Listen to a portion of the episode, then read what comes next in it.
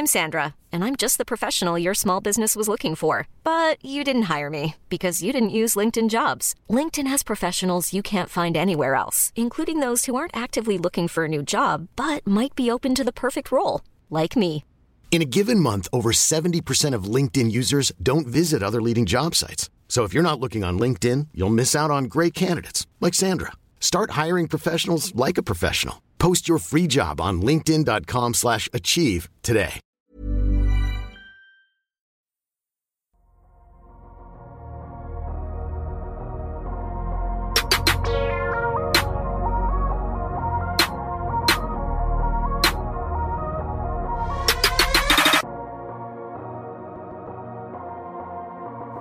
Salut à tous, bienvenue dans ce nouvel épisode du podcast Dunk notre bilan de ce match 3 des finales NBA. Et pour ce match 3, on va donc être 3 pour faire ce bilan, contrairement aux épisodes précédents c'était un duo qui s'assurait de analyser, de décortiquer ce match des finales. Alors d'abord, il doit l'avouer, il est aux anges parce que son ancien protégé a réalisé une performance historique. Je parle de Jimmy Butler et je parle surtout d'Adrien. Comment ça va Adrien? Ça très bien, on a très bien dormi là, donc on est très content. Et puis, il revient parler de sa franchise favorite et de ses supporters préférés. C'est Alan. Comment ça va, Alan? Salut Ben, salut tout le monde, ouais. Ouais, ouais, très content de, de parler avec vous de, de ce match 3 hyper, euh, hyper bizarre. Moi, c'est un sentiment, euh, c'est le sentiment qui me, qui m'habite. Un match bizarre. On peut lire deux choses, j'ai l'impression. Un match, c'est vrai, un peu étrange. Certains se demandent s'il est unique. Et l'autre question qu'on voit souvent dans les médias US ou même français en ce moment, c'est est-ce que ce match 3 relance cette finale, ces finales NBA On va tenter d'y répondre. Avant ça, comme d'habitude, on vous invite à nous suivre sur Twitter. Comme d'habitude, on vous a demandé de nous poser quelques petites questions avant le, avant le début de l'épisode, d'où l'importance de nous suivre sur Twitter. Suivez-nous également sur les plateformes de streaming Podcast Addict, euh, Spotify, Stitcher, Deezer et Apple Podcast où on l'a, on l'a tweeté euh, ce week-end. On était, euh, on caracolait en tête, les gars, du, du, de la catégorie basketball sur Apple Podcast devant même les shows américains incroyable. Donc on vous remercie pour votre fidélité. Franchement, ça fait très chaud au cœur. Quand j'ai vu ce classement, je m'y attendais pas et je pense que toute l'équipe ne s'y attendait pas vraiment. Donc merci infiniment. On en a fini avec le, le moment, euh, la séquence émotion. Puis on se retrouve juste après la petite pause pour débriefer ce match bizarre, comme vient de le dire Alan.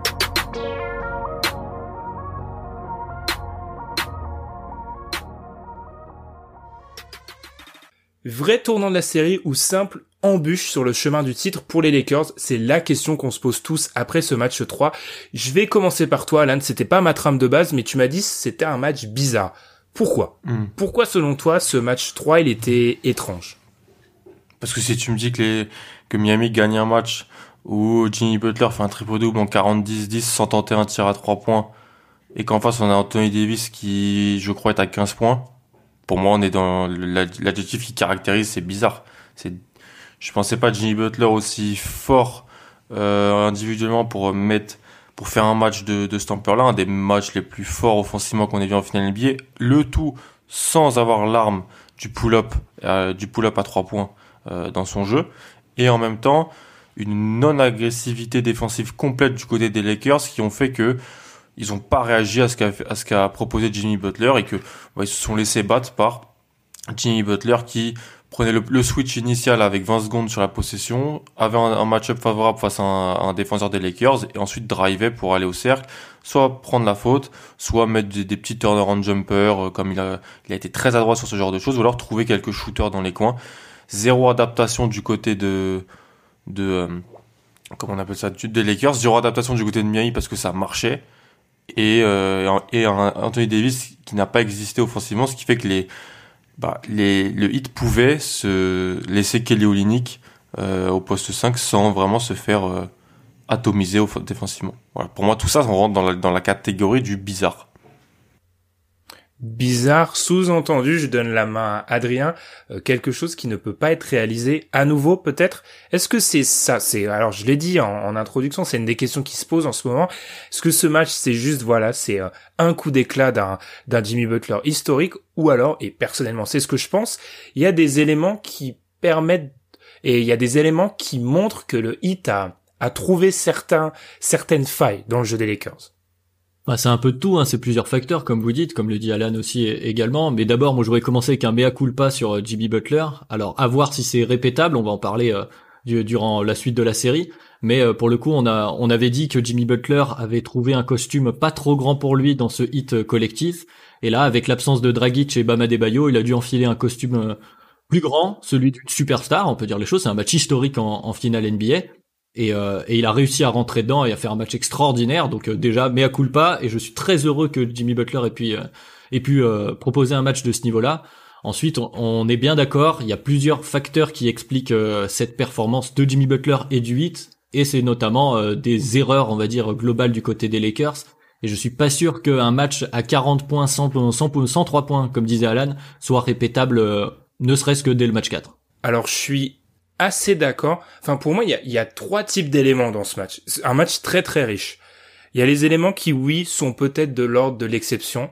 Anthony Davis si peu impliqué. Alors après, il y a le problème des fautes. Euh, Jimmy Butler à ce point historique. Oui, ça c'est peut-être des choses qui vont pas être euh, qu'on pourra pas reproduire. Après, je trouve qu'il y a des éléments qui sont peut-être un peu sous-estimés et qui sont majeurs et qui expliquent aussi la victoire du 8. Les Lakers, ça fait euh, si on, écarte, j'ai regardé les stats, j'écarte euh, la première mi-temps du match 1 où les Lakers sont en feu, un 3 points, les Lakers mettent plus un shoot extérieur, et je trouve peut-être qu'on a minimisé dans le match 2 le fait qu'ils s'en sortent sans une adresse incroyable.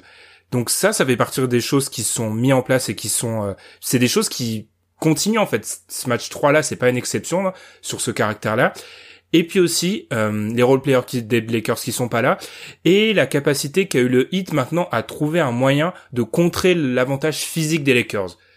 Et ça, c'est ultra important. Je sais pas si vous êtes d'accord, mais c'est saisissant que quand Jimmy Butler, il commence son interview avec Rachel Nichols, il dit, euh, Rachel Nichols lui demande, mais vous aviez dit que vous aviez euh, découvert quelque chose? Il fait oui, on doit défendre le rebond. Et ça change quand même complètement la série, ça. Ça change la série surtout parce qu'en plus ils ont réussi à le contrôler euh, sans leur meilleur rebondeur quoi. Mm. sans le bah, qui n'était pas là, qui a manqué un deuxième match de suite. en plus voilà, j'ai pas rajouté le fait qu'ils étaient sans deux de leurs quatre meilleurs joueurs. Encore une fois le, Miami. Et ce qu'on avait vu vendredi soir dans le match 2, c'était les mêmes c'était les mêmes euh, la même opposition que le match d'hier. C'était pas de l'ordre à rassurer sur le futur de sur le futur de cette série et sur des, un potentiel retour du hit parce qu'en plus quand on en avait parlé avec Madian, les Lakers n'avaient pas été si adroits que ça euh, dans ce match-là sur les, les role players. Pourtant ils avaient gagné. On aurait pu penser que Danny Green, je reviendrai sur son cas plus tard, ou euh, Kentavious Caldwell Pop aurait pu mettre un peu plus sanctionné, sanctionné sur les extérieurs et en fait on s'est on s'est rendu compte hier je sais pas ce que vous en pensez les gars mais que on a vu un quatrième carton où j'ai l'impression que c'était Markif Morris qui prenait les tirs côté Lakers Ouais, bah c'est qui prenait tir côté Lakers, une, une non-agressivité au, au, rebond offensif, moins d'agressivité au rebond offensif, comme tu l'as dit Ben, c'était vraiment une chose qu'ils ont fait pour vraiment couper les secondes chances aux, aux Lakers. Et, euh, et puis ensuite, voilà, offensivement, pour revenir sur, sur ce qu'a fait Butler. Ouais, ouais, non, mais c'est intéressant ce que, ce que vous dites là sur les, les role-players qui n'ont pas mis dedans, mais justement sur les choix défensifs de Miami, au-delà du rebond, il y a eu aussi euh, donc ce qu'on a vu qui a été tweeté sur le compte euh, Twitter d'Unkebdo euh, sur la, la, défense, cette fameuse défense de zone qui avait été utilisée pratiquement tout au long du, match 2, qui dans le match 3 était beaucoup moins utilisée, en tout cas un espèce de mix entre zone et, euh, individuel pour empêcher au maximum les drives de LeBron James, puisqu'Anthony Davis se retrouvait très vite en fall trouble, donc se retrouvait majoritairement avec LeBron James en un organisateur, un initiateur principal de, de l'attaque des Lakers. Et euh, le Heat a décidé défensivement de vivre ou mourir avec les autres joueurs des Lakers, ça s'est vu. Alors le, le James peut aussi euh, euh, n'est pas exempt de tout reproche, on peut aussi lui reprocher un manque d'agressivité, mais pour le coup, euh, le Heat a fait le choix d'à chaque fois doubler LeBron, de le forcer à faire la première passe et d'ensuite euh, laisser donc Green, Morris, Kuzma, Rondo, Caruso et consorts euh, prendre les, les, tirs à trois points et effectivement n'ont pas été si adroits que ça, notamment évidemment Danny Green qui est euh, un peu sous le, feu des projecteurs euh, après ce, ce, Game 3. Mais oui, je, je suis totalement d'accord avec vous. je pense notamment à ce que on avait pu dire dans, dans le podcast du match 1. J'avais parlé de, de Rajabel qui expliquait que c'était c'était assez difficile de prendre de deux joueurs, mais le hit a commencé à le faire, surtout quand on, adressait des balles au poste, mais on y reviendra en fin de match. Les Lakers ont arrêté de faire ça d'ailleurs, mais bref. Euh, ils ont été assez assez euh, vigilants pour euh, empêcher la position préférentielle pour Anthony Davis et en plus le forcer à ressortir. Et si tu ressors et les joueurs en face, les shooters ne mettent rien, bah ça pose problème. Moi j'ai été atterré de voir que euh, depuis la deuxième mi-temps du match 1, donc j'ai volontairement exclu cette première mi-temps, les Lakers sur les shoots que la NBA qualifie de ouverts à 3 points, ils en ont pris 101, ils en ont mis 30, ils sont en dessous des 30% de réussite dans des shoots que les joueurs NBA doivent mettre et ils sanctionnent pas en fait. Et il y a un moment où pour moi, c'est pour ça que moi dans ce podcast, je vais un peu tempérer euh, la frange de peut-être des fans NBA ou des observateurs qui expliquent que ce qui s'est passé c'est une exception. Ça, ça va faire euh, 5 mi-temps qu'on voit les Lakers et les role players incapables de sanctionner quand euh, la balle ressort sur eux sur des trois points qu'ils sont censés mettre. Euh, ça, je vois pas pourquoi ça devrait changer du tout au tout. Euh, ça, c'est pas du fait de Jimmy Butler en fait, d'être sa performance historique. C'est des problèmes aussi tactiques et aussi de niveau de jeu. Ouais, ouais, mais mais en même temps, c'était des trucs qu'on se posait avant le début des playoffs. Euh, Est-ce que les, les, les joueurs autour d'AD et LeBron euh, seront à droit en catch and shoot? Euh, Voilà, peu de, de ballons touchés, mais de l'efficacité. Et en fait, pour moi, ils avaient prouvé sur les trois premiers tours des playoffs qu'en fait, ils, ils, ils pouvaient l'être. KCP notamment. Euh, Danny Green, bon, avait des problèmes d'adresse, mais c'était pas aussi abyssal que ce qu'on a pu voir, parce que même c'est même pas que des problèmes d'adresse. Vous avez vu, dans le premier carton, il deux trois fois il drive, tente des flotteurs, euh, mais enfin, moi je pense qu'il est soit un peu blessé, soit euh, qu'il faut lui vraiment lui dire de rester dans ses dans ce qu'il sait faire, pas plus. Même quand ils vont quand ça close out fort, je préfère qu'il tire parce que quand il pose un dribble, c'est cataclysmique. euh, Ouais, je suis assez d'accord. Il y a, franchement, les trois points ratés, c'est vraiment problématique. Les, les, meilleurs shooters des Lakers depuis euh, depuis le début des finales NBA, c'est Kuzma et Morris. Je pense que si on aurait dit ça avant le début euh, des finales NBA, on aurait dit bah ça peut être problématique pour euh, pour les Lakers. Faut que KCP, euh, Danny Green, les autres, bah Caruso aussi soit soit plus adroit parce que si si sont ils sont pas adroits, tu peux te défendre différemment. et AD et LeBron déjà que en fait c'est un choix à faire euh, et là, Spo, Spo, depuis deux matchs, il a décidé en fait qu'il se ferait, il, limiterait le fait de se faire battre par les, deux stars en face, qu'il faut faire en vrai, et que si s'il tombait sur un KCP qui met 6-3 points dans un match, et eh ben il, il, il dirait bravo. Et pour l'instant, c'est un pari plutôt réussi en fait. Oui, et puis un pari qui a été facilité évidemment par par le non-match d'Anthony Davis, puisqu'au-delà du fait que tu l'as dit, il a mis que 15 points, il a un plus-minus à moins 26, hein, ce qui est horrible. Il s'est retrouvé très rapidement fall trouble, et comme tu le disais euh, justement Ben, il il s'est très peu retrouvé avec des, des balles au poste, il s'est retrouvé très très loin du panier, souvent en face-up, euh, et pas agressif du tout, et du coup à ce niveau-là, ça, ça coupe l'alternance du jeu des Lakers euh, et qui fait qui rend la défense et le, ce choix tactique de Spo d'autant plus simple et euh, permet une répétition défensive aussi tout au long du match pour Miami où comme les possessions s'enchaînent et se ressemblent et ben forcément tu prends le pli et il n'y a pas de changement de rythme dans cette attaque des Lakers comme il peut y avoir parfois avec des, des sixième hommes sur certaines équipes. Là ça n'existe pas. Et du coup le, le hit a pris la mesure petit à petit et est resté pratiquement tout long à part un run en troisième quart-temps mais resté à plus 10 pratiquement tout le long du match. Mmh. c'est vrai euh, Anthony Davis alors je veux pas, euh, je veux pas réécrire l'histoire, mais je trouve quand même que parler de victime, c'est un trop grand mot, mais euh, on, lui casse beaucoup de sucre sur le dos depuis ce matin sur sa performance. Comme tu l'as dit, Adrien, il a pas eu des ballons faciles. Et puis alors, on, on est obligé d'en parler parce que techniquement, ce match, à 9 minutes de la fin, les deux équipes sont à égalité. Et il y a ensuite un espèce de un naufrage, je pense, des Lakers d'un point de vue stratégique, tactique, qui est euh, inqualifiable, je pense, à ce niveau-là de, de la compétition.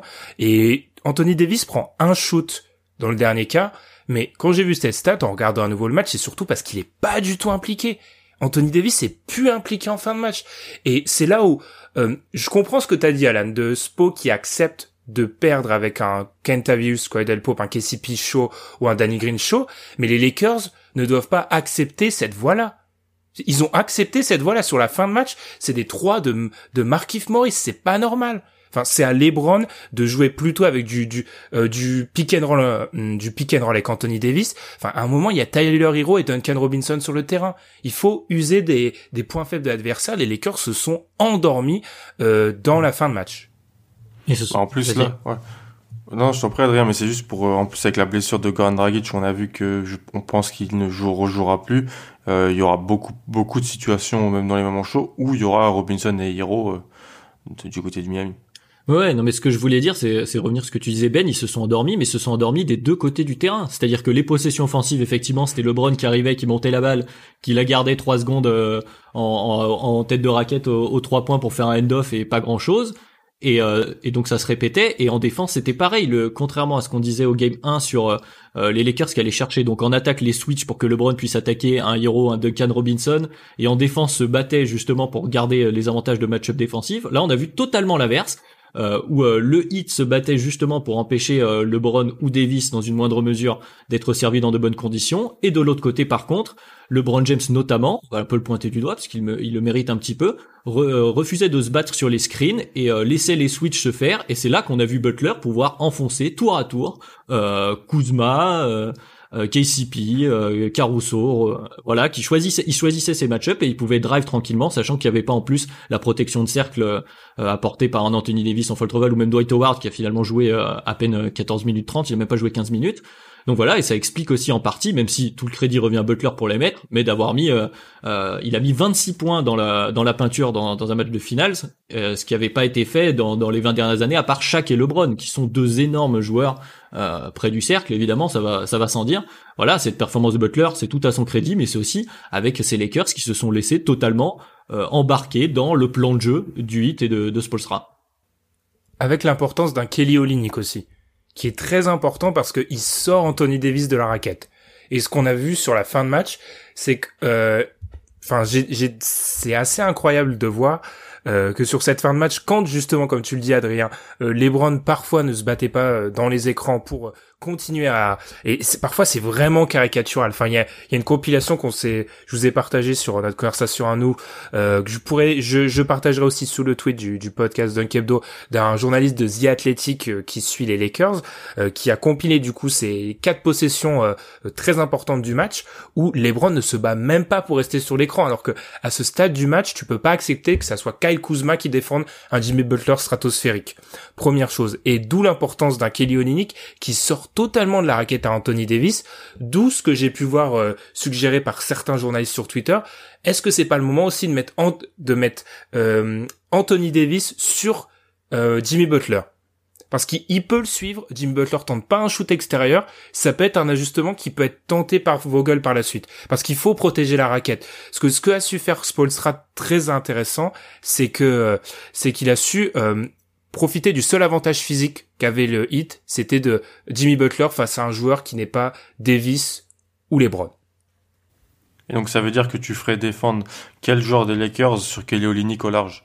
Si c'est ça, si LeBron continue dans ces espèces de fausses... Euh, enfin, si je m'explique, je pense que je fais quand même défendre LeBron quand euh, Butler arrive en porteur de balle, et si l'écran si l'écran est pas fait avec un joueur qui ah, si l'écran est fait avec un joueur autre qu'Anthony Davis, il n'y a pas de switch parce qu'il faut arrêter le switch systématique côté Lakers, c'est un échec sur ce match-là. Et si le switch est fait avec Anthony Davis, donc en l'occurrence l'écran est posé par Kelly Olynyk, il switch et c'est Anthony Davis qui le prend. Ah ouais. Et, et, et, celui qui prenait Butler euh, sur la position initiale reste avec Kelly Olynyk et essaye de faire le mieux. Empêche le, le fait qu'il puisse euh, jouer du pick and pop ou qu'il bouge sur la ligne à trois pour, euh, pour faire de la menace. Ouais, franchement, c'est, c'est, c'est très vrai. On, on, avait toujours cette impression, et même un peu dans le match 2 aussi, que en fait, quand Kelly Olynyk est sur le terrain, les possibilités de drive pour Jimmy Butler, elles sont hyper faciles en fait. Et même des fois, euh, il refusait les tirs. Jimmy Butler, il voulait faire l'extra pass et, et tout ça. On le voyait arriver et des fois, j'ai l'image peut-être d'Anthony Davis qui revient pour pour pour aider et qui, qui un, un petit peu euh, l'empêche de, de prendre la, bonne décision. Mais on a trop peu vu ça dans le match 3. Et en fait, cette cette utilisation euh, de de Kelly sur le, la pose d'écran permet de bah, de sortir complètement Anthony Davis et donc de, de faire un, un match-up qui sera toujours favorable pour euh, pour Butler pour aller au cercle parce qu'on disait ce que je vous disais aussi bien dans la preview et dans le dans le complet du match dans le, le complément du match 1 qui, qui avait été fait c'était que les Lakers arrivaient super bien à défendre Miami et à attaquer Miami quand Anthony Davis était au poste 5 Donc là, c'est une, petite, euh, un petit contre-coup à ça mis en place par, par Spolstra. Ouais, non, mais c'est sûr que Anthony Davis en 5, justement, se pose la question également de, du temps de jeu des, des, des grands des Lakers. On n'a pas vu, euh, par exemple, sur cette finale encore euh, euh, Javal Magui, ce cher Javal Magui, qui est peut-être un peu plus, un peu plus mobile, un peu plus long que Dwight Howard sur, sur certains Twitch, mais qui pourrait justement lui défendre sur un Kelly Olynyk en laissant Anthony Davis s'occuper d'un ailier, d'un Butler par exemple, dans ces cas-là. Et puis et puis moi, je trouve que finalement aussi, euh, Miami a, bien attaqué, a su avoir les comment dire les, les, bons dangers parce que Duncan Robinson a certes fini à 30% à 3 points mais il a il a il, représente quand même une sacrée une grande menace. Euh, les Lakers font très attention à ses déplacements hors ballon. Kelly Olynyk a été bon aussi. Il finit d'ailleurs deuxième marqueur des du 8 hein, à 17 points. À égalité avec Tyler Hero mais il a été quand même plus efficace euh, ils ont réussi à écarter cette défense des Lakers et justement laisser Jimmy Butler faire son lit. Alors c'est un peu étonnant, effectivement, il a pas pris de pull-up 3 points, mais même de pull-up mi-distance, il a pratiquement tout fini au cercle, euh, à part ces espèces de turnaround, euh, comme tu disais, Alan. Mais je pense qu'il est aussi capable de les mettre et que ça peut justement être un espèce de piège tendu sur le match d'après parce que Jimmy Butler est un bon shooter en pull-up à mi-distance et ça peut être justement quelque chose à surveiller sur le match suivant. Si les Lakers tentent de lui totalement lui couper l'accès au cercle en lui laissant un peu trop de place pour pull-up, il euh, faudra faire attention au niveau de Jimmy Butler de je pas. Je pense que les Lakers seraient contents. Je pense que les Lakers seraient contents si ils le forçaient, ils choisissaient le pull-up à deux points plutôt que l'attaque du cercle. Franchement, vu ce qui s'est passé hier. Vu ce qui s'est passé hier, c'est sûr. Mais après, je, je pense que de toute façon, ils vont réagir. Tu peux pas, tu peux pas laisser une deuxième fois, un deuxième match, Jimmy Butler s'amuser comme ça avec ta raquette. C'était complètement. Ouais mais, ouais, mais comme le dit Ben, franchement, Butler, il était très bon dans le match 2 aussi. Oui, oui, bien sûr. Et ce qu'on a vu dans le match 2, c'était pas autant, euh, c'était pas un tsunami pareil de offensif de Jimmy Butler, mais c'était, il était quand même très très fort. Euh, et les Lakers ont gagné parce qu'ils étaient juste meilleurs et que Anthony Davis était stratosphérique. Euh, oui, et puis Miami défendait en zone aussi. Miami, voilà, n'avait pas, n'avait, Miami mais 114 points. Voilà, et, on en a parlé avec Miami, ils avaient fait le match d'attaque qu'il fallait. Hier, ils refont le match d'attaque qu'il faut. Jusqu'en Mais dans un style totalement différent. C'est là où ils sont incroyables. c'est vrai, c'est vrai, c'est extrêmement intéressant. par contre, le, le chaînon commun, c'est Kelly Olynyk. Parce que Kelly mm. il a pas joué de la série contre Boston quasiment. Et c'était un... Là, on voit que Spo, c'est un coach aussi qui s'adapte à ce qu'il a en face. C'est ce que devraient faire tous les bons coachs. Mais t'as certains coachs qui ont leur système et le, le balance et ensuite voient ce qui se passe. Là, il y a des adaptations permanentes. On a vu moins d'Igodala, j'ai l'impression. Euh, au poste 5, plus de Kelly Olynyk pour étirer défense. Iguodala n'est pas du tout la menace extérieure qui est Olynyk, sauf quand il joue dans un Game 6 contre Boston où il fait 5 sur 5. mais euh, mais euh, en fait, c'est en fait c'est ça le plus fou. Comment Kelly Olynyk n'a pas n'a pas pu être autant n'a pas pu être autant négatif en défense. moi, je, on pensait tous que franchement, tu mets Anthony Davis avec Kelly Olynyk, ça se passe très très mal et normalement ça doit se passer mal. Mais là, en fait, ils ont réussi bah, à survivre dans, dans ce match-là euh, en jouant de la sorte. Je, je pense vraiment que le, le nerf de la guerre, c'est pas pour défendre les quatre stats que j'ai trouvé. Je, je pense vraiment que l'incapacité des joueurs autres que LeBron et Davis à sanctionner, c'est un, c'est un caillou dans la chaussure. Parce que par exemple, tu parles. C'est vrai que dans un monde idéal, euh, Anthony Davis face à Kelly Olynyk, euh, c'est bah c'est un peu ce qu'on a pu entrevoir dans le match euh, dans le match 2. C'est surtout beaucoup de points. Et si jamais le, le hit prend le pari de défendre avec plus d'agressivité et parfois doublé, c'est ressort, euh, ballon ressorti et trois points sanctionnés. Mais vu que les joueurs des Lakers ne mettent rien à trois points en ce moment, euh, ça laisse une chance en fait. Puis même, je trouve que les Lakers ont abandonné aussi le jeu un, peu intermédiaire. C'est-à-dire que je, regardais leurs stats, ils, sur le match 3, ils prennent pratiquement aucun shoot euh, en dehors de la raquette. Enfin, Enfin voilà, il y a la restricted area, donc très près du panier. Euh, dans la peinture ou alors à mi-distance, ils prennent très peu de shoot. Ça, c'est le résultat d'Anthony Davis qui prend moins de shoot, lui aussi, bien sûr. Mais c'est aussi de Lakers qui sont quand même totalement caricaturaux sur la fin de match où c'est un concours à trois points. Et ça, c'est pas possible. Et parmi les joueurs qui, qui, a, qui ont beaucoup shooté à trois points, il y a notre ami Danny Green. C'est une question de At The Brundir. Pensez-vous qu'il faille définitivement mettre Danny Green sur le, alors c'est écrit plan, je pense que c'est une erreur de correcteur sur le banc, et mettre un autre ailier chez les Lakers. Il est à moitié blessé et franchement défaillant. On en a déjà parlé. Euh, on fait quoi avec ces, ces joueurs autres que LeBron et Anthony Davis? On a t'as parlé un peu, Adrien, du secteur intérieur, on fait quoi avec les autres? Est-ce qu'on met plus de Maurice, plus de Kuzma? C'est quoi la solution? Ah, Vogel a essayé un peu de J.R. Smith. Ça a duré 5 minutes, hein, mais euh, il a essayé un peu de Vous avez vu le shoot qu'il prend à la fin de Ah la oui, il refuse le deuxième 3 quart-temps points ouvert pour faire un dribble euh, fade dans la touche à droite euh, Et, contesté. et- J.R. d'ailleurs Smith, sur cette sur cette action, juste vu je l'ai revu, euh, il y a Caruso euh, en face du panier tout seul. Ah bah, l'intelligence de- faire de plus J.R. J.R. Smith que ce shoot. C'est le shoot le plus J.R. Smith possible. Tu veux expliquer J.R. Smith à quelqu'un en 2020, il faut montrer cette action.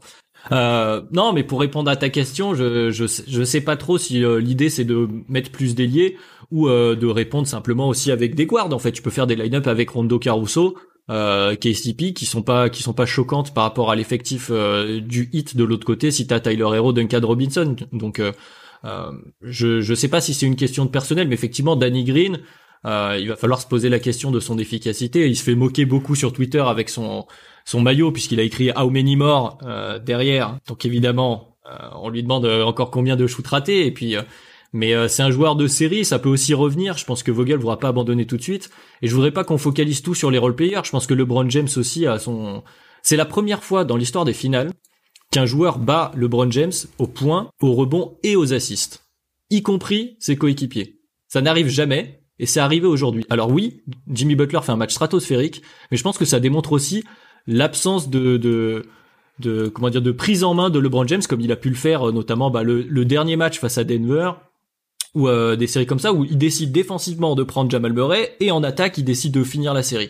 Là, on l'a senti, je trouve, très passif, et justement se reposer fortement sur euh, les autres joueurs autour de lui. Donc certes, il y a peut-être des choses à voir à ce niveau-là, mais je pense que c'est quand même les deux stars de- des Los Angeles Lakers qui sont leur force principale et qui doivent le rester. On va pas changer la formule du côté des Lakers. La formule de base, elle fonctionnera pour prendre quatre matchs, je pense. En tout cas, c'est mon avis.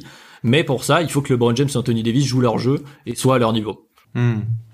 Ouais, bah, c'est compliqué parce que en oui, mais t'as toujours besoin de de mecs qui mettent des tirs à côté. Et comme le dit Ben, franchement, euh, personne met des tirs.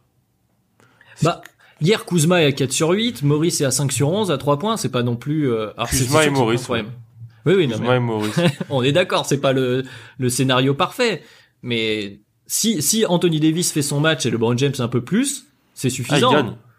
Oui, il gagne, mais euh, moi j'ai pas vraiment de solution parce que Danny, je pense que Danny Green il, il va jouer parce que bah, parce qu'il n'y a pas Avery Bradley et donc euh, la rotation la rotation sur les extérieurs là, il- je vois pas Vogel mettre Quinn Cook parce que ça, ça Dion Waiters. même, même si mais Waiters il est en training à chaque fois euh, sur, sur le côté il est pas je pense pas que c'est c'est je pense pas qu'il il, il est apte apte mentalement à jouer mais euh, non, non, je suis assez. d'a- Ouais, pour ça que pour ça qu'en même temps, on peut, on va pas dire que c'est une anomalie, on va pas, on va pas dire que le match de Butler est une anomalie. Mais un mec qui domine LeBron dans tous les aspects du jeu sur un match de finale NBA, ça se voit jamais. Donc, est-ce que c'était pas une anomalie? Moi, j'ai surtout senti LeBron énervé en fait sur la fin. Ah, totalement, il s'en va à 10 secondes de la fin. Ouais, ouais, énervé que il y ait pas d'autres solutions apportées par par par ses coéquipiers, énervé que euh, ça ne fonctionne pas, pas énervé que il y ait pas de énervé en fait que ça marche pas parce que hier ça a pas marché ce qu'ils ont proposé. Et donc euh, voilà, moi je pense que je pense qu'il va il va quand même re- remodeler tout ça, il va reparler à tout le monde et que dans le match 4, s'il y a un peu plus d'adresse des KCP, des Caruso, un peu plus de sérieux euh, défensif surtout, surtout sur l'attaque du sur l'attaque du premier du du, du porteur de balle avec le premier écran là au bout de 20 secondes. Ça, il faut il faut que Vogel change. Euh, à voir comment il va comment il va le faire, quelle euh, solution il choisira. Je pense que LeBron était énervé de ça aussi. Il était énervé du du fait que il y avait pas vraiment de, de solution. Des fois, il avait pas envie d'aller prendre Butler. Euh, des fois, il avait envie, mais il pouvait pas parce qu'il y avait l'écran porteur. Euh, voilà, je pense qu'il était énervé un peu de tout ça. Est-ce que c'est pas le match 2 l'anomalie en fait? Moi, plus j'arrive, plus je repense à cette série, plus j'ai l'impression que l'anomalie c'est plus le match 2 que le match 3. Un match où euh, Anthony Davis, euh, LeBron dans une moindre mesure mettent tout, où le hit malgré une, euh, adresse insolente n'arrive pas à revenir parce que les Lakers prennent tous les rebonds. On a vu que depuis, il y a eu cette, déjà sur ce point Davis, LeBron, il y a eu une adaptation du côté des du hit. Sur le point des rebonds, il y a eu de l'adaptation. Est-ce que c'est pas le match 2 l'anomalie? Moi, plus j'y pense, plus selon moi, c'est le match 2 qui est une anomalie où euh, t'as deux joueurs, enfin t'as le, après le match 2, Anthony Davis, il est sur les bases du meilleur pourcentage au tir euh, d'un joueur sur l'histoire des euh, l'histoire des finales. Pour avec ce volume de shoot là, enfin voilà, avec parmi les on va dire les franchise players ou en tout cas les joueurs qui shootent énormément. me faites pas dire que c'est euh, Anthony Davis le franchise player. Ce que je veux dire par là, c'est que parmi les joueurs, voilà, qu'un gros volume de shoot, il était même au-dessus des, des pourcentages de réussite de chaque. Donc je commence à me dire que l'anomalie c'était peut-être le début de cette série où on va dire l'anomalie c'est le premier carton du match 1 et le premier carton du match 2. C'est ça rejoint un peu euh, ce mmh, que tu disais en début de en début de podcast sur le fait qu'Anthony Davis prenne pas mal la foudre un peu sur ce match-là. Euh, est-ce qu'il la prend pas aussi parce qu'on l'a vu très très beau et très très fort? Il l'a mérité, il y a pas de souci. Il fait deux premiers matchs euh, très très très solides. Mais est-ce qu'on n'a pas retrouvé un peu Anthony Davis, ce qu'il est réellement, c'est-à-dire un joueur avec des flashs, comme dirait Tom, de meilleur joueur du monde, mais ça ne ça ne reste pour le moment que des flashs parce qu'il a des passages à, vide, c'est un grand mot, mais des passages vraiment moins bons. Et donc là, on a retrouvé le véritable niveau d'Anthony Davis. Et donc la question que tu poses de l'anomalie, est-ce que la plus grosse anomalie c'est le match de Butler ou le enfin le match 3 de Butler ou le match 2 d'Anthony Davis? Sachant le match 2 de Butler, comme disait euh, Alan, euh, je me garderai bien de répondre à la question, mais en tout cas, c'est vrai que c'est intéressant à prendre en compte.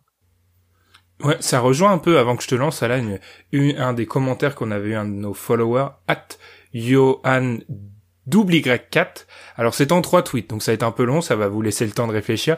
En tout cas, c'est une faute grave des Lakers. Ils avaient la main sur le trophée et ils ne profitent pas de la double absence côté hit. Ce qu'on a vu aussi, c'est tout aussi talentueux soit-il, Davis, Davis est soft émotionnellement, il joue sur le même rythme tout le temps. À un moment, il doit se secouer, mais ce n'est pas dans son tempérament, ce n'est pas un mal alpha en termes d'attitude, un peu comme James Harden. Pour finir, un des trois meilleurs défenseurs de la ligue ne peut pas faire une telle prestation de ce côté du terrain en finale NBA. Le constat est très dur, mais je vais peut-être nuancer les, le ce propos, celui de d'Adrien. Je crois d'ailleurs que c'est Ilias qui dit euh, flash de meilleur joueur du monde. Je crois que c'est Ilias et pas ah, peut-être et, et, pas Tom. Bref, euh, je pense, je pense surtout que c'est une erreur des. Je, maintiens que Davis on le blâme alors qu'il touche pas une gonfle en fait. Et vu que c'est pas le le l'initiateur offensif, il est quand même vachement dépendant des choix de Rondo et, et James qui l'oublie sur la fin de match. Est-ce qu'il est moins bon? Oui, mais je trouve que offensivement comme défensivement, il y a des facteurs qui font qu'il est c'est logique qu'il soit moins présent. Pour moi, ça relève beaucoup du, du pari qui a été fait par, par Spolstra. Parce qu'en fait, si on regarde les deux premiers matchs, il, s'est dit quoi? Il s'est dit, franchement, le, le la première mi-temps du match 1 et le troisième quart-temps du match 2, il se dit, bon, voilà, si Anthony Davis fait ça, euh, on est mort. Est-ce qu'il peut le, continuer à le faire? Peut-être, mais je vais essayer de, lui, de le défendre pour qu'il qu'il ait en fait pas les opportunités nécessaires pour, euh, pour faire tout ça. Et, et, comme tu le disais, il a pas, il a, il a les flashs de, de, de pas de les top 3 meilleurs joueurs du monde, mais il a il a montré que comme il était dépendant de la création de ses extérieurs, parce que LeBron est un, joue comme un extérieur, et eh ben on pouvait peut-être annihiler son, son, son impact. Plus parce que c'est pas un initiateur principal, là où, où les 5-6 meilleurs joueurs du monde sont quasiment hmm. tous des, des, initiateurs principaux. Si on regarde le top, notre top 10 du DH20, euh, du top 20, euh, on a une douzaine, 13 joueurs qui sont initiateurs principaux, parce que, principal, principal, pardon. Parce que c'est, c'est là où, avoir le ballon dans les mains, c'est gage de que tu es un très fort joueur, que tu peux créer, que tu, peux apporter de, la gravité à ton attaque, là où Davis doit être euh, bien servi. Rondo et, James sont des très bons facilitateurs, mais ils n'ont pas été extrêmement au niveau sur le match sur le match 3. LeBron perd euh, beaucoup de ballons dans le match 3, là où lui et Rondo étaient à 19 assists pour euh, une perte de balles sur l'ensemble du, du match 2. Ouais, totalement. Ce, point des, paires de balles est aussi intéressant. On l'a pas encore abordé, mais le match a commencé avec euh, euh, neuf paires de balles très très rapides des Lakers, euh, ce qui leur ressemble pas, notamment donc voilà, comme tu disais, sur euh, LeBron et Rondo qui sont des initiateurs élites dans la ligue. Et effectivement, Miami a, a, a commencé aussi avec le couteau dans les dents, quoi, entre les dents. C'est-à-dire que Miami se, se laissera pas faire. C'est aussi à leur crédit. Et c'est, je pense, aussi une des raisons de l'énervement de LeBron James, c'est qu'il faut pas laisser à ce hit la, confiance remonter, parce que certes, c'est une équipe peut-être avec un, plafond de talent moins élevé que celui du côté des Lakers, mais euh, niveau mental, ils se laisseront pas écraser. Et euh, preuve en est sur euh, cette espèce de réponse de trash talk, mais qu'on est content de voir. C'est aussi pour ça qu'on est un peu content de cette victoire de 8, enfin en tout cas de mon côté, c'est qu'on va on va voir les Lakers qui vont devoir un peu aller au combat avec ce, ce fameux You're in trouble de, de Jimmy euh, à la, dans le quatrième quart-temps, mais qui répond à You're in trouble de, de LeBron James à la fin du premier quart.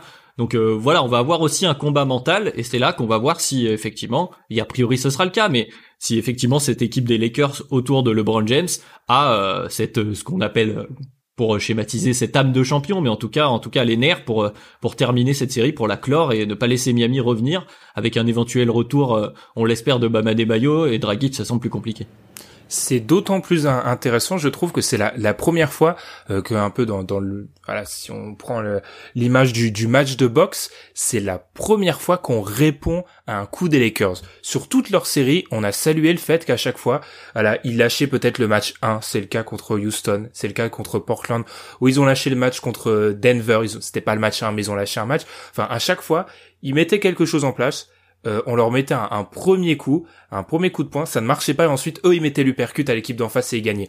Là, ils ont mis le premier coup, sur les deux premiers matchs, la taille, la physicalité a fait du mal et c'est le et c'est le hit qui a mis le deuxième coup en répondant. Et c'est la première fois que les Lakers vont devoir répondre à la réponse de leur adversaire. Et ça je trouve ça assez fascinant parce que c'est aussi euh, voir Frank Vogel qui a été salué je l'ai fait aussi. Bah là c'est clairement voir son travail de coach avec son coaching staff euh, voir les réponses qu'il va apporter. Parce que je maintiens qu'il y a des réponses mais j'ai moi, ce que je ne veux pas, en fait, je pense que ça s'entend dans notre podcast, je veux pas que du côté des observateurs comme de, des Lakers, on pense que c'est juste une anomalie ce match. Il y a les fondements de, pas d'un retour, hein, mais il y a les fondements de, de vrais problèmes pour les Lakers. Ouais, c'est faut pas résumer à ah, Jimmy Butler a fait 40-10-10 et il le refera pas, tandis que Durant Davis refera pas à 15, euh, voilà. Je pense que c'est quand même vrai, Ben, cette chose-là. Je pense que c'est si Jimmy Butler remet 40, refait un triple double avec 40 points dans la série, je serais surpris. Je sais pas vous, hein, mais je serais surpris. Comme, si, comme je serais surpris si Anthony Davis ne, ne repasse plus les, la barre des 20 points sur un match. Voilà, ça c'est un petit petite bold prediction qui n'est pas bold du tout, mais, euh, mais voilà. Par contre, là où je te suis, où je suis d'accord avec toi, c'est qu'on a vu par des ajustements de personnel, des, des line-up mis ensemble, que Spolstra pouvait, en fait, poser problème à la machine, euh, à la machine LeBron. Avec l'utilisation de Kelly comme tu as dit, qui change un petit peu la chose. Mais ma question est, si Bama Adebayo revient, est-ce qu'on va pas se retrouver comme dans le match 1, où en fait c'est très bien pour Anthony Davis quand il y a Bama Adebayo?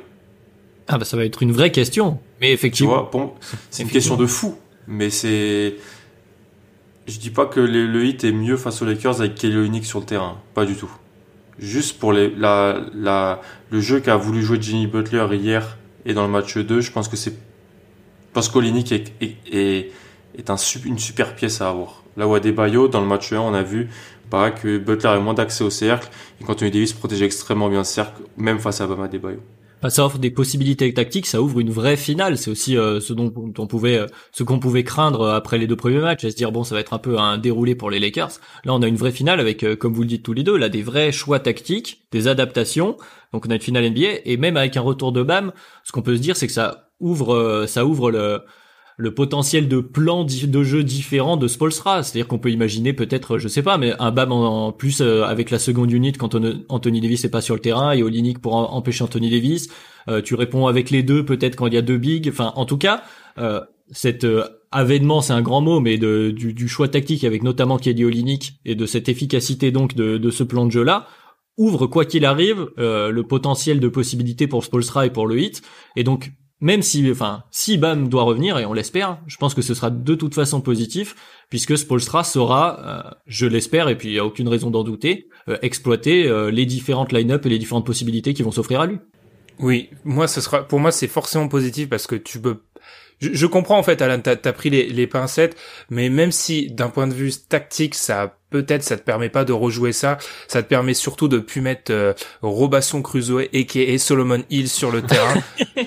Donc forcément c'est positif sur ce juste sur ce point-là.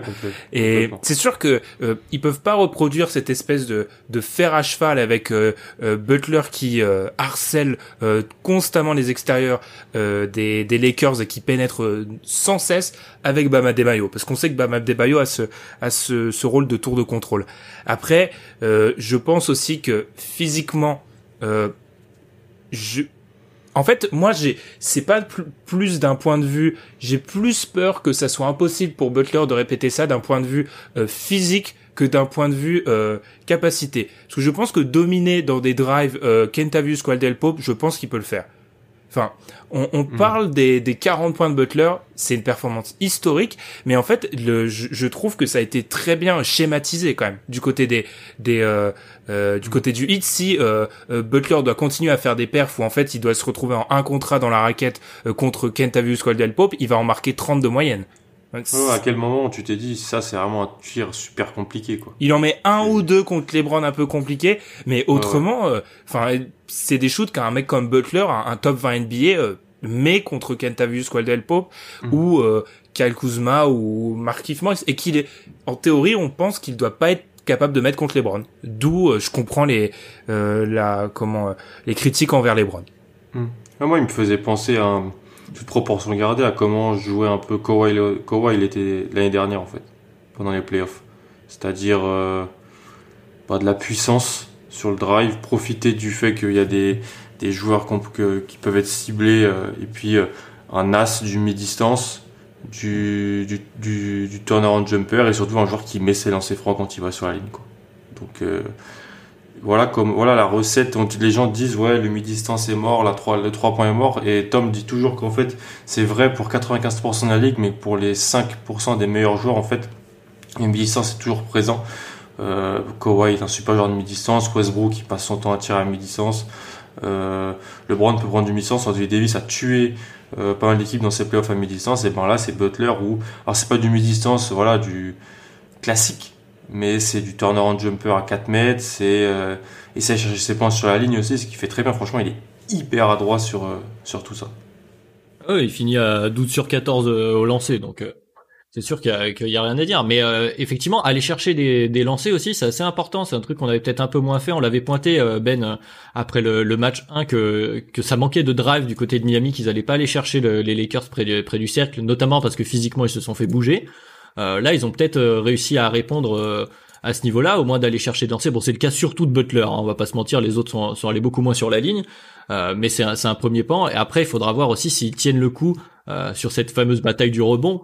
Euh, parce que effectivement, euh, la, la, série est longue. Jimmy Butler hier, il joue 45 minutes quand même.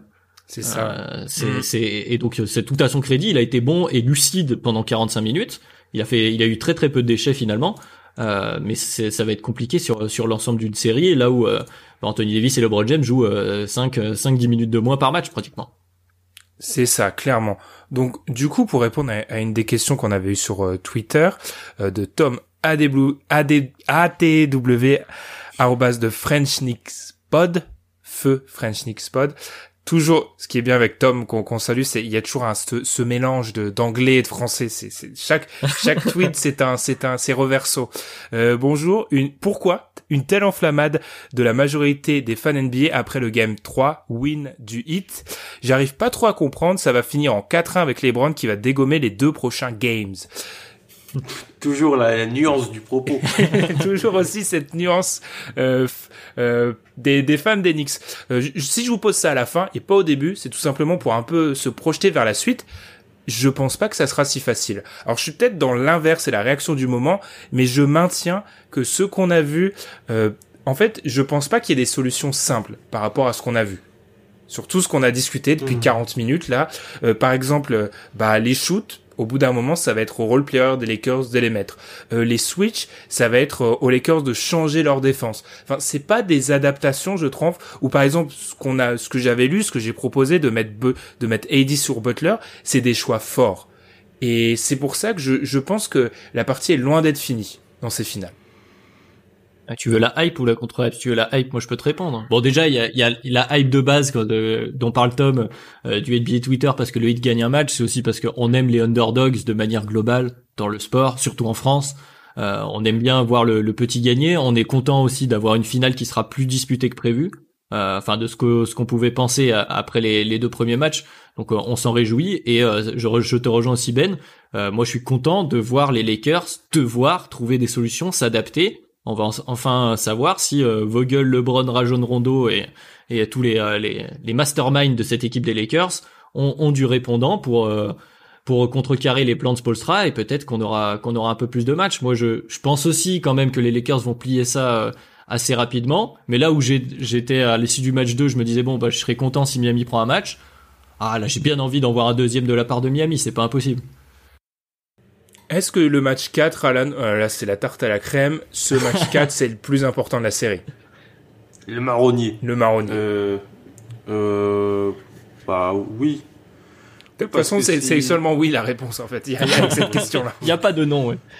Après, après c'est le classique du ah parce que s'ils reviennent à 2-2, là c'est une nouvelle série au meilleur des trois et, et puis en même temps il y a 3-1 sur le côté. Après, Miami doit, gagner 3 de suite. 3 matchs de suite, donc c'est compliqué.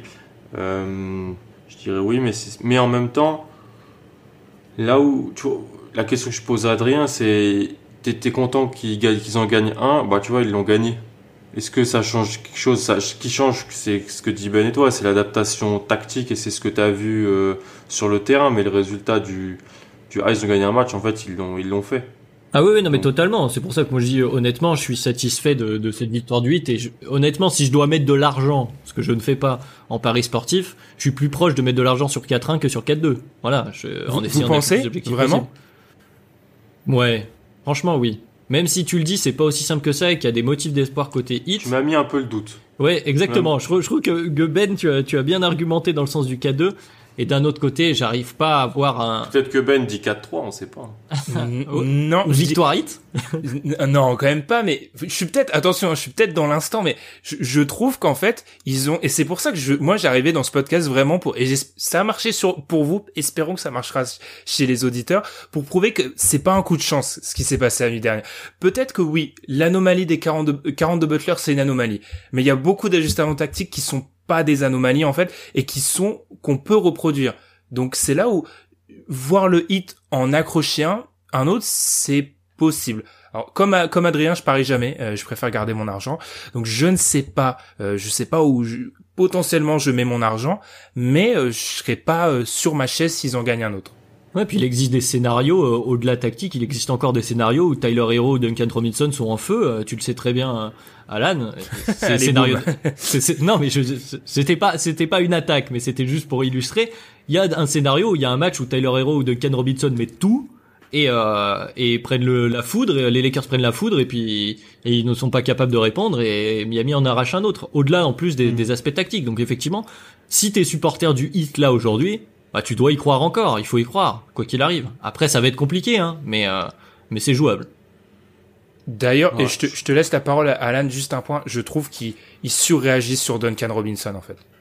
Ce, ce match les Lakers Ouais, ce match-là, on regarde les Lakers, c'est compréhensible hein, parce que euh, il est capable d'artiller, c'est un shooter, mais c'est incroyable ce, chez un jeune joueur comme ça. Mais ils dérèglent parfois complètement leur système défensif pour couvrir Duncan Robinson. Ils en font trop, je trouve parfois. Hmm. Moi, je pense qu'il faut faire, qu'il faut qu'ils arrivent à trouver quelqu'un comme euh, Jalen Brown avec les Celtics qui le colle et qui, qui le bloque complet. Il justement avait été fait par Stevens dans le match 3 et sur les quatre derniers matchs de la série. Boston perd pas parce que euh, Duncan Robinson prend feu. Après, est-ce qu'ils ont un joueur qui peut autant euh, peser défensivement, le suivre, courir et qui euh, va avoir la lucidité pour faire ce qu'il faut aussi de l'autre côté du terrain? C'est une autre question. Mais euh, ouais, moi, moi, moi, tu m'as, tu m'as convaincu dans la chose. La, la principale chose, c'est, c'est une anomalie euh, peut-être le 40-10-10 de Butler et le Davis à 15 points, mais c'est pas une anomalie. Euh, ce qu'on a vu en fait, ce qu'on a, ce qu'on a vu, ce qu'on sent, les ajustements tactiques, de la, la faiblesse d'adresse des joueurs, euh, des, des role players de, de, de des Lakers. des Lakers, voilà, merci beaucoup. Donc euh, voilà, ça c'est ça c'est beaucoup plus intéressant, je pense, et le match 4 nous en dira beaucoup sur euh, sur ça. Mmh. Totalement. Euh, avant peut-être de, de, clore cet épisode, vous savez, alors peut-être que là je me suis, je me suis mis en avant par mon analyse tactique. J'ai aussi un côté first take. Euh, Est-ce que Anthony Davis, parce que on, avoue, c'est aussi un débat qui passionne tout le monde, peut-être à part hipster NBA Twitter, le MVP des finales. Hmm. Est-ce que alors euh, moi je, je l'ai dit pendant le, le, match des finales, Anthony Davis est en train de perdre le MVP des finales devant nos yeux. Est-ce que vous pensez qu'il l'a il l'a perdu? Oui. Moi, je vais dire oui. Oh, il l'avait, il l'avait jamais. Il n'avait pas encore gagné. Il était en passe de peut-être euh, prétendre à... Non, il était derrière LeBron, dans tous les cas. Ah, Ouais, je, non, mais je il- pense pas à ça. Enfin bref. Bah, il y a le côté narratif, ce qu'on disait déjà Narratif. euh, au bout des, des, des premiers matchs, c'est que il y a le côté narratif de LeBron, euh, de tout ce qu'on sait sur l'année des Lakers, on va pas le répéter. Et puis il y a aussi euh, sur le terrain, même sur les premiers matchs où, où Anthony Davis score plus et est peut-être plus efficient. Il euh, score plus dans le 2, LeBron, hein, que lui. oui, c'est vrai en plus. Mais, mais, mais voilà, mais ce que je veux dire, mais au-delà de ça, au-delà des aspects statistiques, euh, le patron sur le terrain, euh, dans l'impression visuelle et puis dans ce qui a l'air de se dégager de ce collectif, le patron, ça reste LeBron James. Et au bout, même si euh, statistiquement ça aurait pu se, se coller, euh, LeBron James n'était pas par- n'est toujours pas d'ailleurs parti sur des mauvaises bases de statistiques pour des finales NBA. Et, euh, et garde cette impression de patron. Et si les Lakers vont au bout, ce sera pour lui. Et euh, côté hit, on, bon, si jamais pour un je ne sais quel miracle le hit va jusqu'au bout, on connaît le MVP des finals. Donc selon toi, Alan, euh, en fait, Anthony Davis l'a jamais vraiment eu, le MVP des finales? Non, pour moi, non. Peut... Non, peut-être le match 1, mais le match 2, c'est LeBron le meilleur joueur. Il est à, il a à 33 points, 9 passes, il perd 0 ballon. Ouais, c'est vrai que son, le, son le attaque sur la zone. différentiel hmm, entre le 2 et le 3, 8 ballons perdus sur le 3, 0 Ouais, sur le 2. oui, Hmm. ouais. Franchement, ça, c'est une stat aussi, elle est énorme parce que tu... 8 ballons perdus, c'est c'est beaucoup, beaucoup. D'ailleurs, c'est ce qu'il a dit. hein. Il a dit je, je prends responsabilité, de, je prends acte et tout ça, je dois être beaucoup plus efficace là-dedans. Euh, tu peux pas perdre autant de ballons contre une équipe en plus de Miami qui court, qui court les, qui trouve les shooters à 3 points euh, en transition, c'est c'est super compliqué. Donc euh, non, en vrai, oui, Anthony Davis. En fait, c'est en- est-ce que c'est pas le même le débat du MVP des finales, c'est pas le même débat qu'on a sur Anthony Davis? Par moment, t'as l'impression que c'est le meilleur joueur et c'est pas qu'une impression. Mais peut-être que mais sur la longue durée, dans l'importance qu'il a dans le jeu offensif des Lakers, LeBron est le meilleur joueur.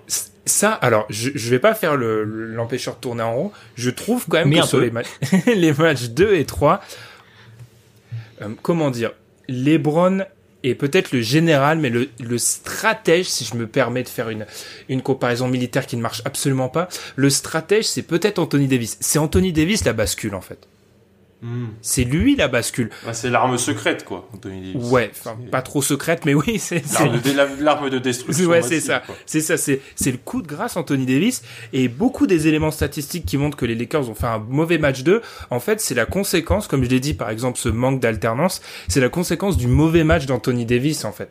Et là où on dit, alors même si je trouve personnellement que le match de LeBron, le match 3, il est trompeur d'un point de vue statistique, parce que certes les nombres sont ronflants, mais je trouve que d'un point de vue impact, c'est peut-être un peu limité. C'est surtout le la faiblesse et peut-être le manque de tir d'Anthony Davis, euh, le manque de d'opportunités aussi parce qu'il n'est pas assez servi sur la fin de match, qui font que les Lakers, euh, qui voilà mettent les Lakers dans dans, dans la panade. Donc je, je trouve personnellement, je pense que Davis est mort si je me euh, chez les votants, mais je trouve que personnellement il y est pas forcément parce que c'est lui la bascule. Ouais, l'analogie guerrière est plutôt sympa. hein. Moi, je l'aime bien. Il y a le côté euh, le king, le roi, qui va être euh, sur son sur son trône, sur son grand cheval, entouré de sa petite armée. Et derrière, t'as un espèce d'énorme chevalier en armure avec une grosse euh, une grosse hallebarde. Et c'est Anthony Davis. Et si effectivement le roi se sert pas assez de sa de, de son arme euh, principale, et bah ça devient plus compliqué. Ouais, elle est pas mal cette analogie. Mais je pense que le MVP des finals c'est toujours donné au roi derrière, plutôt que à l'arme de, de destruction massive. Ah donc Pareil, pareil. donc on le donne toujours à on le Pour moi, toujours- c'est toujours LeBron en tout cas. Ah, ok, ok. Euh, dommage qu'on n'ait pas, euh, qu'on ait, je- je- on n'a aucun fan de, de Game of euh, Game of Thrones dans parmi nous trois. Parce que je- J'ai, j'ai là, je pense, j'ai la bonne, euh, j'ai la bonne comparaison, mais c'est avec, euh, vous, vous voyez, euh, il y a, il y a euh, la meuf avec des dragons, vous voyez, elle a un stratège. et ben c'est ça la comparaison. Mais j'ai pas le nom. Donc nos auditeurs les plus fidèles qui nous écoutent jusqu'à la fin pourront nous le dire. Euh, qui est joué par La blonde, là? Emily Davis, Emilia Davis, je sais plus. Je crois que c'est son nom. Clark, Emilia Clark, la princesse Daenerys. Voilà, on y arrive. Allez, Cité, par Caris dans son dernier album. on, on- on est fatigué, c'est pour ça. Daenerys, ses conseillers en politique, c'est euh, Daenerys, c'est LeBron James et ses conseillers en politique, ce sont euh, un peu le- ensemble, ils font Anthony Davis. Vous voyez le délire. Je n'ai jamais vu Game of Thrones, ça se trouve, on va se retrouver avec une, une armée de fans dans nos motions qui nous expliquent par A plus B que ça n'a aucun sens. Donc là-dessus, on va terminer ce euh, podcast. En tout cas, euh, je pense que c'était de loin le podcast où on avait le plus à dire et on s'est le moins, je pense, forcé. Enfin, il y avait beaucoup de choses à dire, je trouve, sur ce match 3.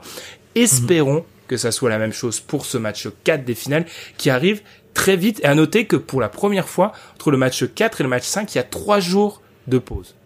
Mm. Autant vous dire que si par euh, le hit gagne le match 4, euh, je pense que le monde NBA explose pendant trois jours. Parce que là, un 2-2, ça serait vraiment euh, incroyable. Là-dessus, on vous remercie pour votre fidélité encore. Merci de nous avoir propulsé pour ceux qui nous écoutent sur Apple Podcast à cette première place du classement basketball sur euh, la plupart du mois de septembre. Ça nous fait vraiment extrêmement plaisir. Pour les autres, sur les autres plateformes de euh, podcast, on vous invite à nous suivre et à vous abonner à Dunkedo sur la plateforme de podcast. Vous abonnez aussi sur Twitter si vous avez un compte Twitter. Et puis nous, on se retrouve très vite dans quoi? 48 heures pour parler de ce match 4 des finales. Donc on vous souhaite un très bon match 4 et à très vite. Salut. Salut.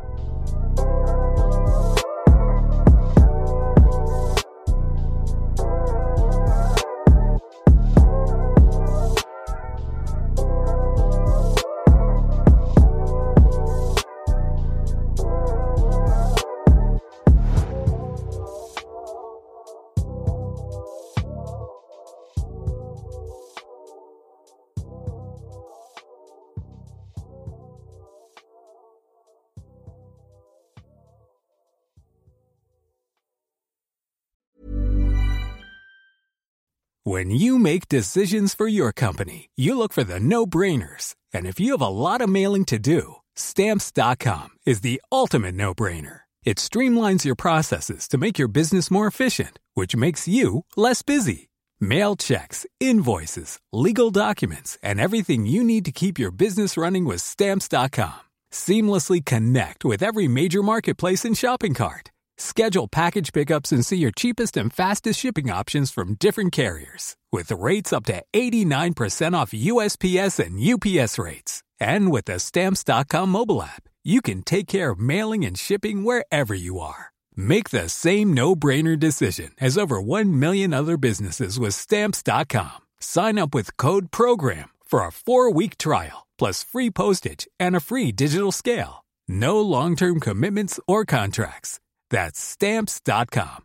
Code program.